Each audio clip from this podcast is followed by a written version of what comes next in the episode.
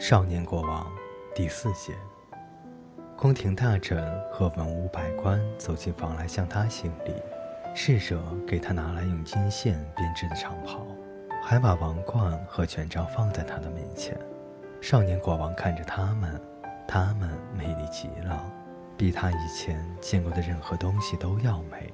然而他还记得自己做的梦，于是便对大臣们说：“把他们拿走，我不会穿戴他们的。”全臣都感到很惊讶，有些人甚至笑了，因为他们认为国王是在开玩笑。可是他再次严肃地对他们说：“把这些东西都拿开，不要让我看见他们。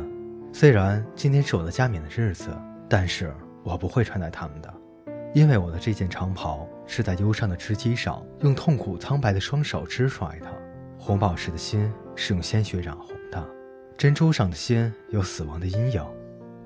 接着，他对他们讲述了自己的三个梦。大臣们听完故事后，相互对视着，低声交谈说：“他一定是疯了，梦还不就是梦吗？幻觉只不过是幻觉罢了。他们不是真的，用不着在意。再说了，那些为我们做工的人的生命与我们又有什么相干的？”难道一个人没有见过播种就不能吃面包，没有与种葡萄的人交谈过就不能喝葡萄酒吗？宫廷大臣对少年国王说道：“殿下，我恳求您把这些忧伤的念头抛开，穿上这件美丽的袍子，戴上这顶美丽的皇冠吧。如果您不穿上王袍，人民又怎么会知道您就是国王呢？”少年国王望着他。真是这样吗？他问道。如果我不穿王袍，他们就不会知道我是国王了吗？他们不会认识您的，陛下。宫廷大臣大声说：“我从前还真以为有那么一些带帝王之相的人。”少年国王回他说：“不过，也许正如你所说的。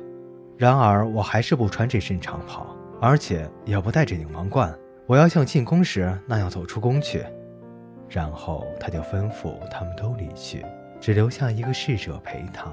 这个侍者年终洗了个澡，打开了一个上了漆的箱子，从箱中拿出他的皮衣和粗布外套，这些都是当年他在山腰上放羊时穿的。他穿上它们，手里又拿起那根粗大的牧羊杖。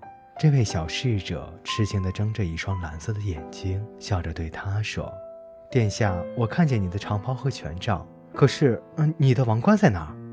少年国王从攀附在阳台上的野荆棘上折下了一只，把它弯曲成了一个圆圈，戴在了自己的头上。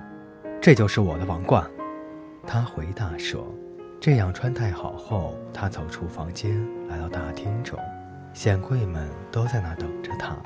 显贵们觉得很可笑，他们中有些人还对他叫道：“哎呦，殿下，臣民们都等着见他的国王，而您却让他们看到了一位乞丐。”另外有一些人气冲冲地说：“他是我们的国家蒙羞，不配做我们的主人。”然而他还是对他们一言不发，只是朝前走去，走下明亮的斑岩台阶，走出青铜的大门。骑上自己的坐骑，朝着教堂奔去。小侍者跟在他的身旁跑着。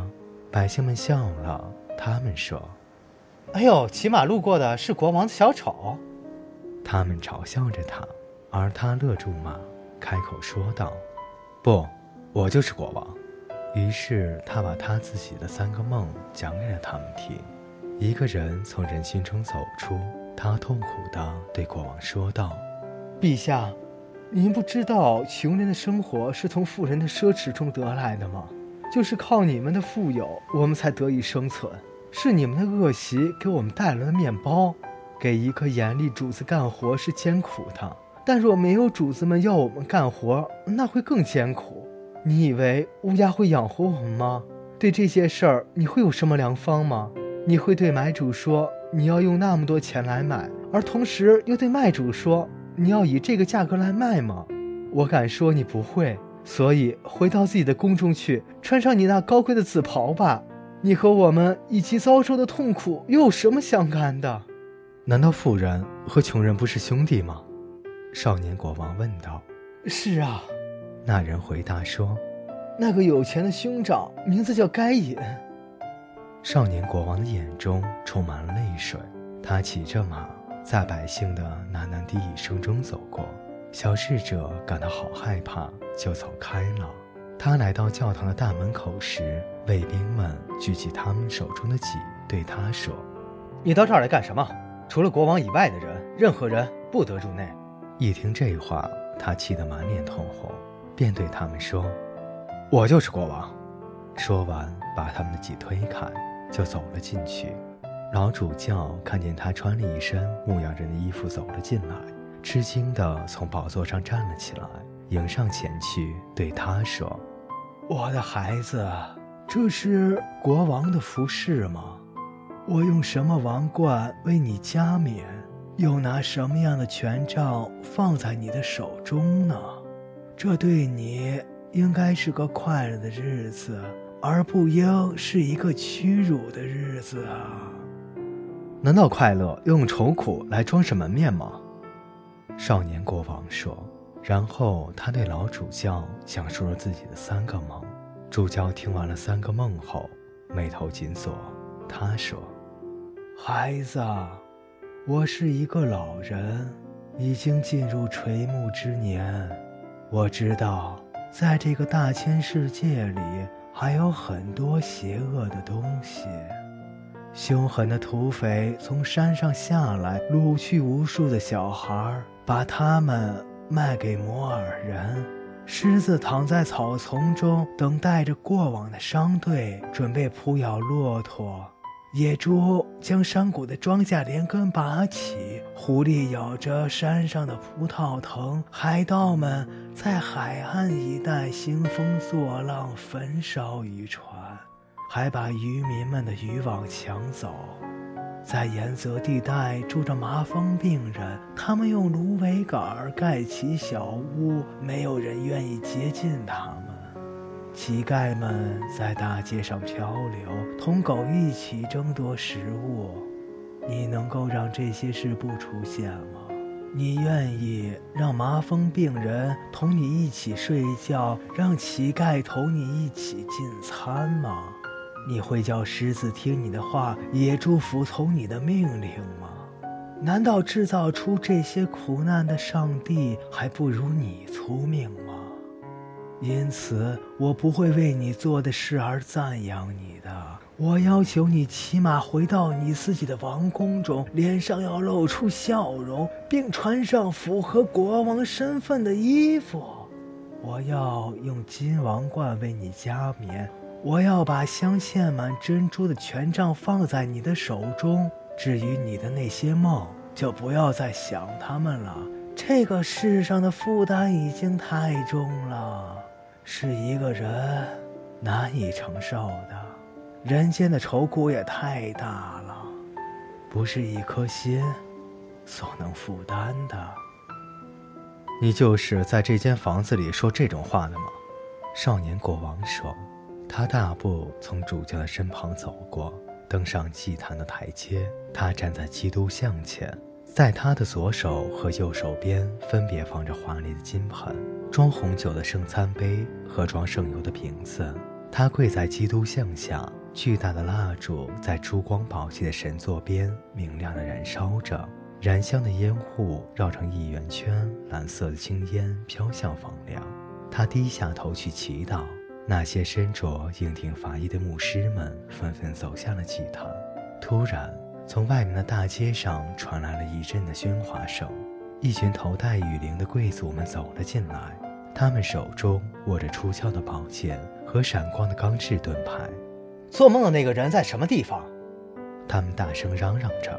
那位国王，就是那位打扮的像个乞丐，给我们国家带来耻辱的男孩，在什么地方？我们一定要杀了他，因为他不配统治我们。少年国王再次低下头去祈祷。祷告完毕，他便站起身来，转过头，悲伤地望着他们。啊，看呐，阳光透过彩色的玻璃窗照在他的身上，光线在他的四周织出一件金袍，比那件取悦他而编织的王袍更加的美丽。干枯的枝条怒放出鲜花，那是比珍珠还要洁白的百合花。干枯的荆棘也开花了，开放出比红宝石还要红的红玫瑰，比上等珍珠还要洁白的百合花。它们的根茎是由亮闪闪的揪银做成的，比红宝石更红的玫瑰，它的叶子是由金子铸造的。他身穿国王的衣服站在那，珠宝镶嵌的神龛打开了盖子，从光芒四射的圣体匣的水晶上放出了异常神奇的光。他身着国王的衣服站在那儿，这里充满了上帝的荣光，连壁龛中的圣徒们也好像在动。身穿国王华贵的衣服，他站在他们的面前，风琴演奏出了乐曲，喇叭手吹响了他们的喇叭，唱诗班的孩子也在放声的歌唱，百姓们敬畏地跪下身来，贵族们收回了宝剑，并向国王行礼。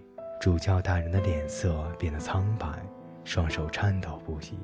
给你加冕的人比我更伟大，他大声说道。并跪倒在了国王的面前。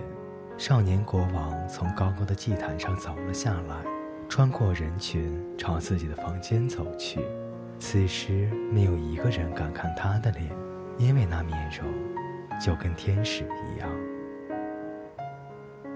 各位听众朋友，今天的故事就为您播讲到这里，我们下期再见。